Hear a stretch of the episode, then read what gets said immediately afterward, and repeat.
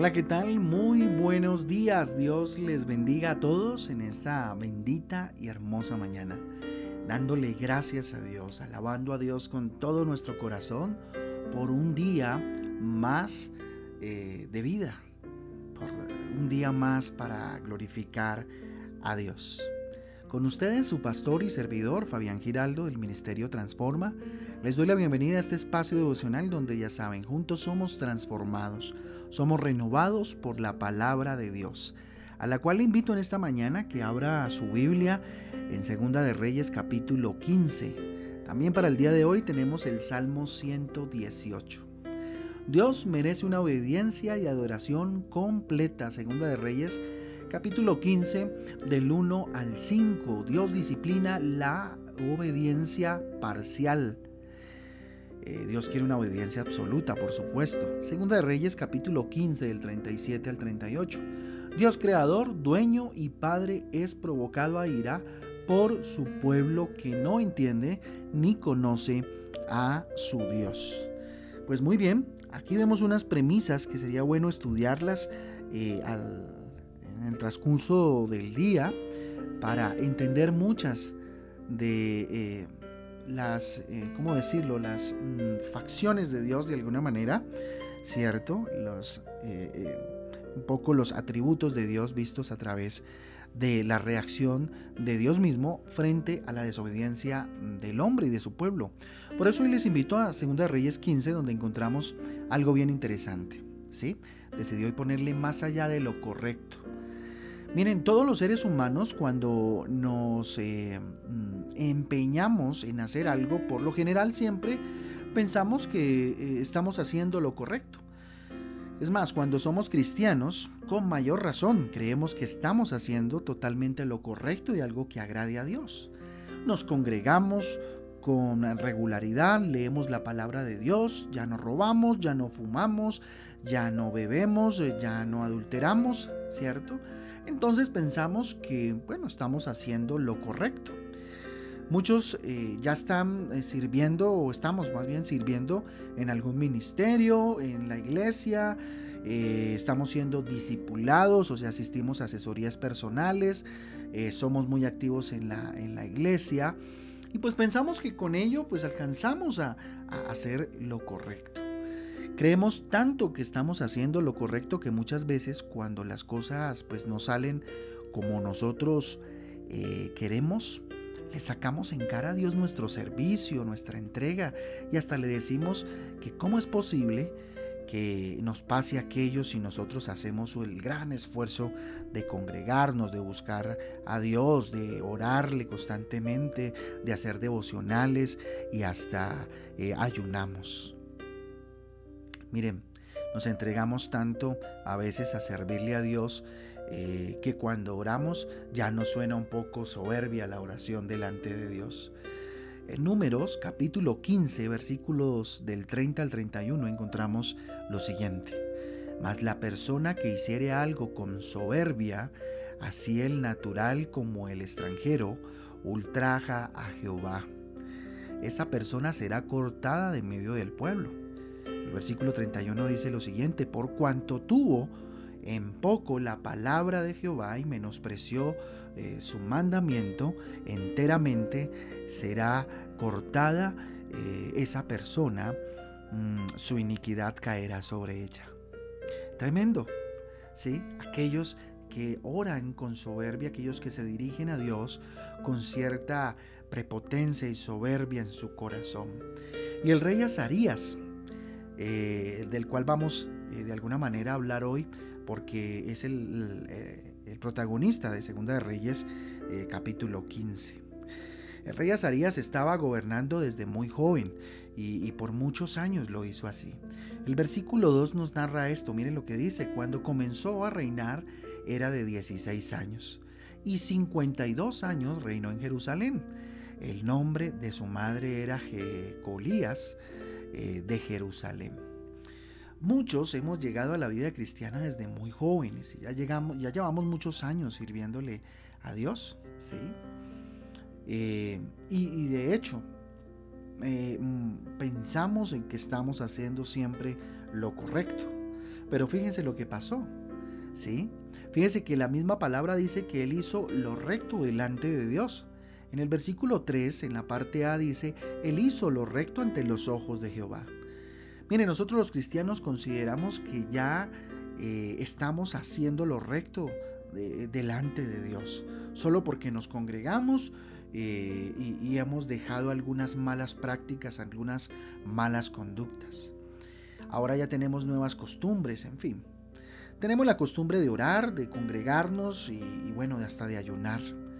Las prácticas cristianas, eh, más que eh, costumbres, deben eh, ser experiencias, deben ser vivencias de una relación demasiado cercana y, llena de Dios. Miren, podemos cambiar nuestra manera de comportarnos de, de, manera externa, pero podemos seguir con cosas inmundas en nuestro corazón, con cosas malas, con conductas no muy buenas en nuestro corazón. Miren lo que dice el versículo 4. Cuando todo eso, con todo eso, los lugares altos no se quitaron, porque el pueblo sacrificaba aún y quemaba incienso en los lugares altos. ¿A qué se refiere esto?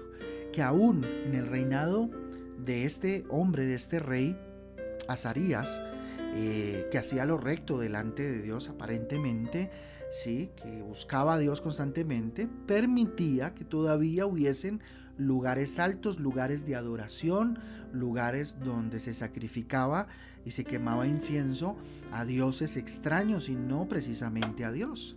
¿sí? ¿Qué cosas son eh, nuestros lugares altos tal vez, cierto, pueden haber en nuestra, en nuestra vida?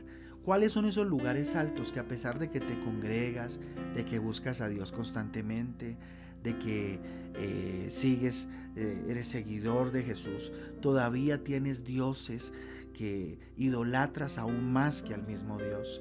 El Dios trabajo, el Dios dinero, inclusive el Dios familia, ¿sí? El Dios ministerio se convirtió tal vez en un ídolo bien grande que no ha permitido que tú seas correcto delante de Dios. ¿Cuáles serán, ¿Cuáles serán esos ídolos? ¿Una pareja?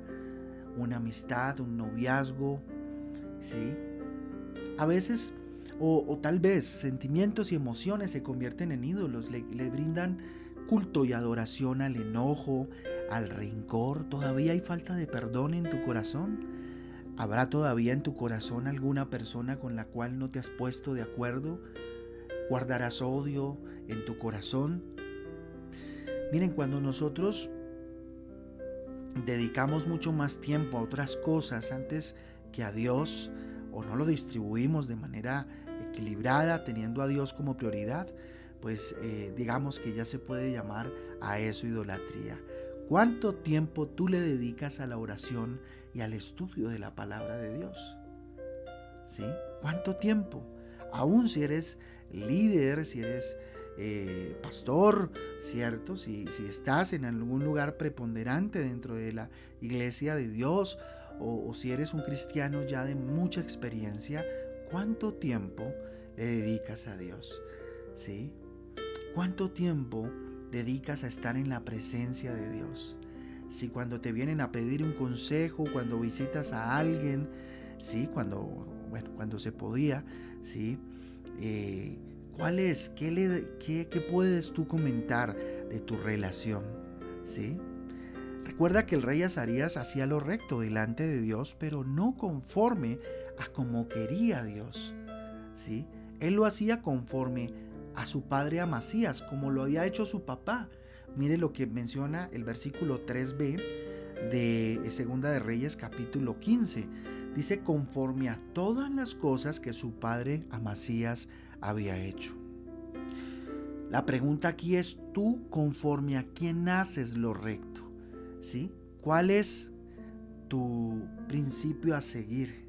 Si no estudias, si no meditas la palabra de Dios con frecuencia, ¿cómo puedes saber qué es lo que esa persona, qué es lo que, que es correcto más bien?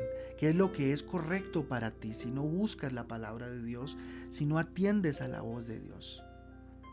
Y aquí hay una invitación bien grande y es a, no vivir de visión prestada. ¿Cuál es la visión que te ha dado Dios a ti? ¿O vives de la visión de otra persona?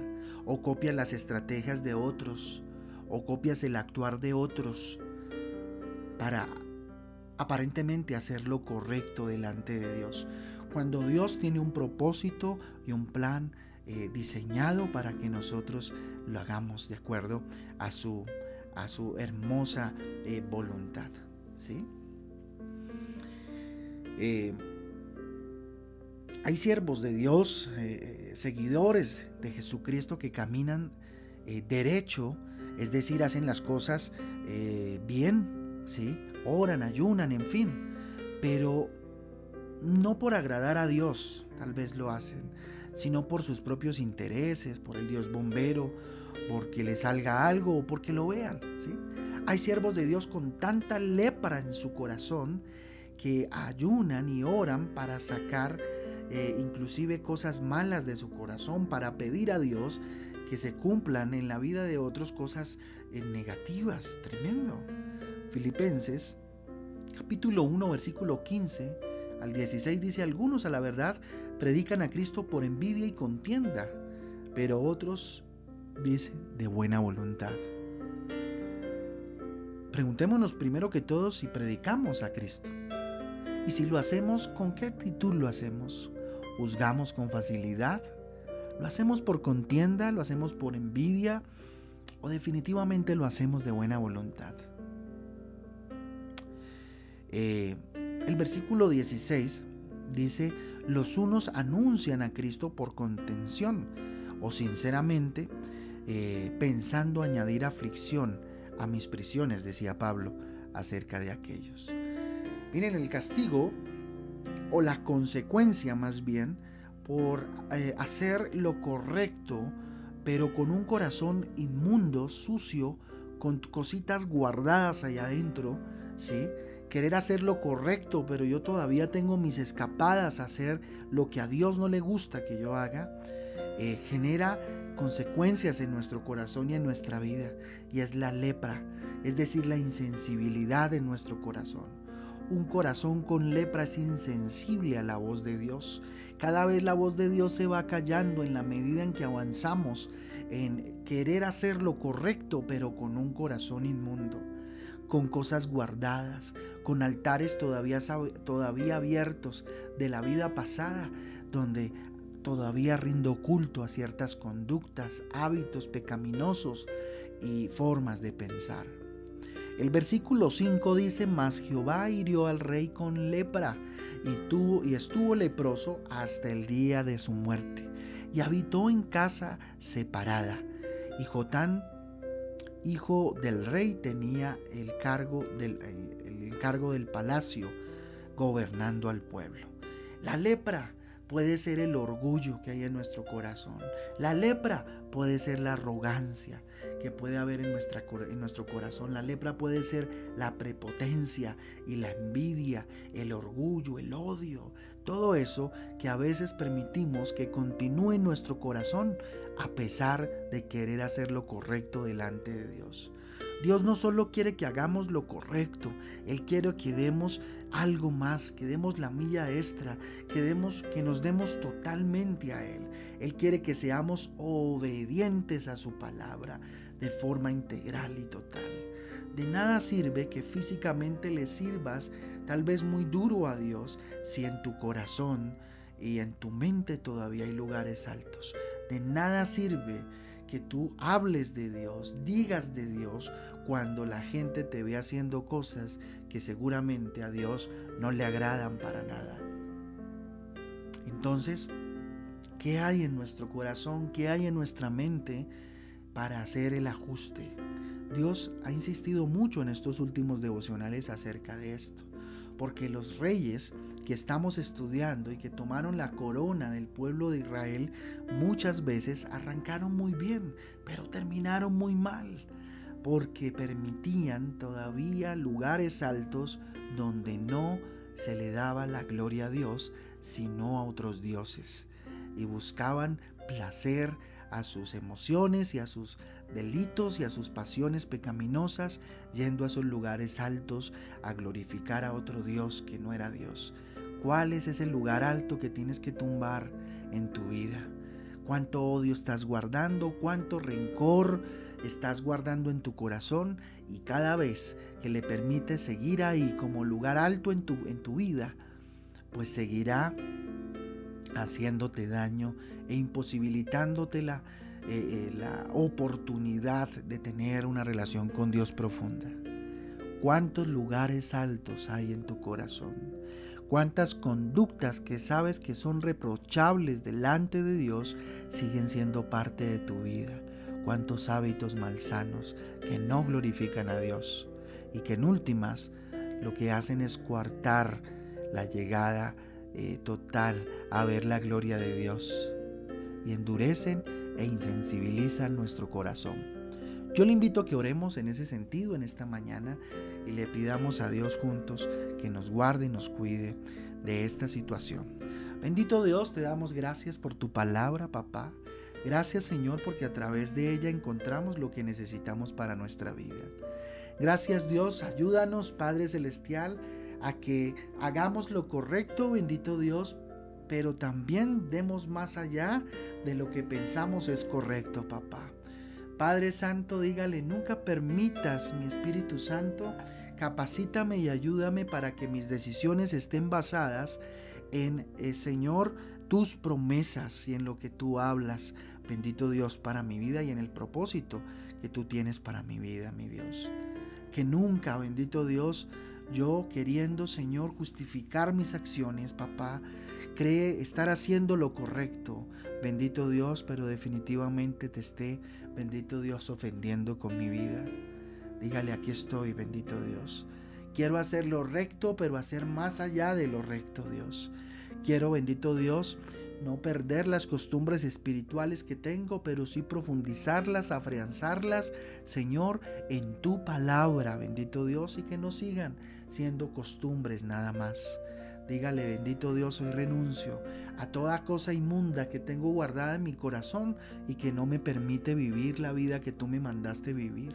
Dígale, yo hoy renuncio, bendito Dios, a toda conducta, a todo hábito, a todo vicio, bendito Dios, que no te glorifica Dios y que queriendo eh, yo hacer lo correcto, Dios, esté resbalando y cayendo en algo tan, bendito Dios, en mi opinión tal vez tan pequeñito, pero que tú lo estás viendo y que no te agrada para nada, papá. Dígale Dios, yo no quiero tener otro Dios que no seas tú. Yo no quiero otros dioses, no quiero darle más culto, bendito Dios, a esta situación que estoy viviendo. Bendito Dios, al pecado, Señor, que habita en mí. Dígale, Señor, aquí estoy, papá. Ven y ayúdame. Ven y capacítame, Espíritu Santo. No quiero que mi corazón se endurezca. No quiero ser de aquellos que predica, bendito Dios, y de forma hipócrita, bendito Dios, hace, Señor, lo que a ti no te gusta, papá. Y, y se tira, Señor, el testimonio ante los demás. Bendito Dios, ayúdame. Que las consecuencias no me alcancen, bendito Dios sino que tú, Señor, me lleves de tu mano, bendito Dios, guiándome, porque no quiero para Dios que acabe e insensibilice mi corazón, papá. No quiero orgullo, arrogancia ni envidia en mi vida, Dios. Ayúdame a ser más como tú y menos como yo. Padre, yo te doy gracias por cada uno de estos que se acerca a ti en esta mañana. Les bendigo en el nombre del Padre, del Hijo y del Espíritu Santo de Dios. Que la luz de Dios que sobrepasa todo entendimiento sea sobre sus vidas en este día y en este resto de semana. Bendito eres mi Señor. En el nombre de Jesús. Amén y amén. Familia, transforma. Dios me les bendiga, me les guarde. Les mandamos un abrazo fuerte junto con mi esposita, dispuestos a ayudarles en lo que necesiten. Un abrazo fuerte y que este día sea de muchísima bendición. Chao, chao.